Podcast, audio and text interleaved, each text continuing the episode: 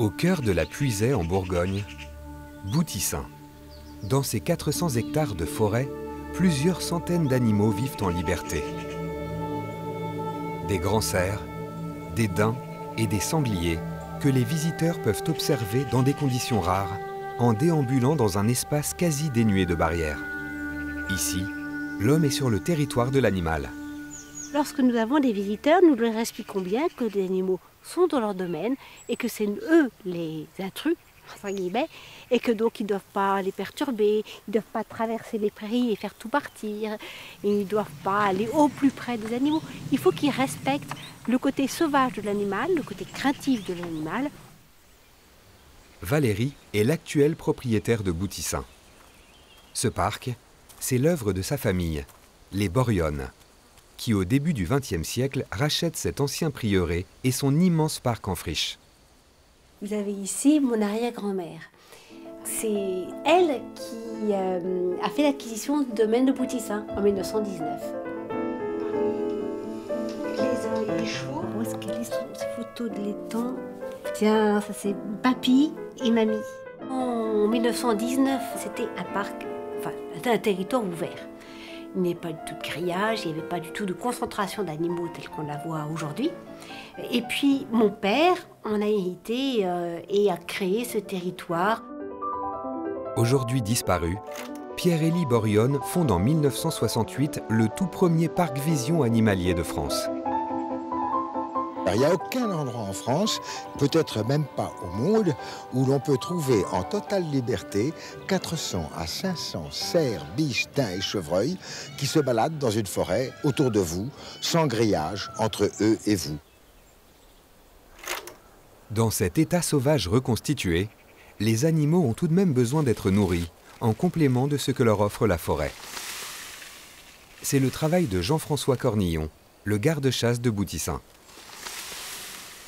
Des années comme cette année où on n'aura pas beaucoup de châtaignes, il n'y a pas de blanc du tout, il y en a eu quelques-uns, mais ils ont avorté, ils ont eu... c'était très sec. Donc en fait, le, problème, c'est qu'on est obligé de, tout apporter. En fait, les animaux ne peuvent pas être autonomes. On est obligé de leur faire un apport, 365 euh, jours, 365. Alors, ça coûte très cher. Oui, on a notre budget euh, annuel nourriture, c'est autour des 80 000 euros. Contrairement à la plupart des animaux du parc, ces biches et ces cerfs vivent dans un enclos une semi-liberté qui permet de les apercevoir à n'importe quel moment de la journée, mais aussi de favoriser leur reproduction. L'intérêt, c'est d'avoir des daguets comme ça qui vont vous faire des cerfs qui sont déjà 14 ou 16 corps en deuxième tête et qui après vont vous faire des cerfs qui vont faire euh, des, grands cerfs à l'âge adulte. D'ailleurs, on est réputé euh, en France pour avoir de très beaux cerfs. Sur ce domaine, où l'homme n'a jamais été aussi proche du monde sauvage, le brame du cerf est la grand-messe des amoureux de la nature et des photographes animaliers. Il est 7 heures du matin à Boutissin. Le soleil se lève à peine. Pierre Vernet, lui, est déjà sur le pont. Armé de son téléobjectif, il est ici pour traquer le cerf durant la saison des amours.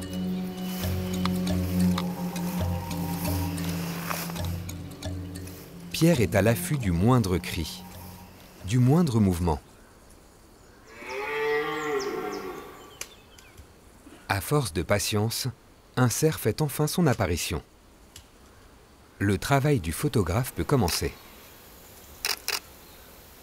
Alors on les emmerde pas les animaux, on est, à une cinquantaine de mètres. C'est de ça, moi j'aime beaucoup. Et puis quand on est suffisamment loin, ça permet de le comportement, un cerf qui arrive, un cerf qui pourchasse l'autre. Euh, un cerf qui, tente une saillie sur une biche. si on est trop près, on voit rien. Quoi.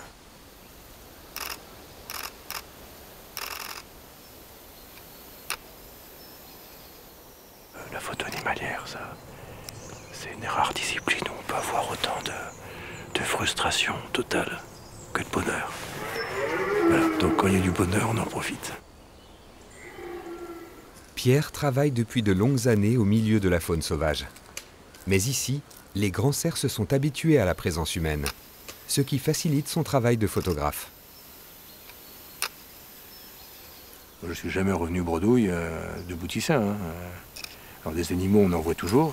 Après, euh, comme les animaux sont quand même relativement cool, ça permet de soigner les cadrages, de, faire des essais de lumière, de changer d'objectif. euh, pour ça, c'est vraiment bien aussi. C'est un bon spot, comme on dit. Le photographe quitte le domaine avec plus de 500 clichés. Il ne reviendra que l'année prochaine, car d'ici quelques jours, Boutissin fermera ses portes au public pour 4 mois. Une période durant laquelle les animaux resteront à l'abri de l'homme pour retrouver pleinement leur vie sauvage.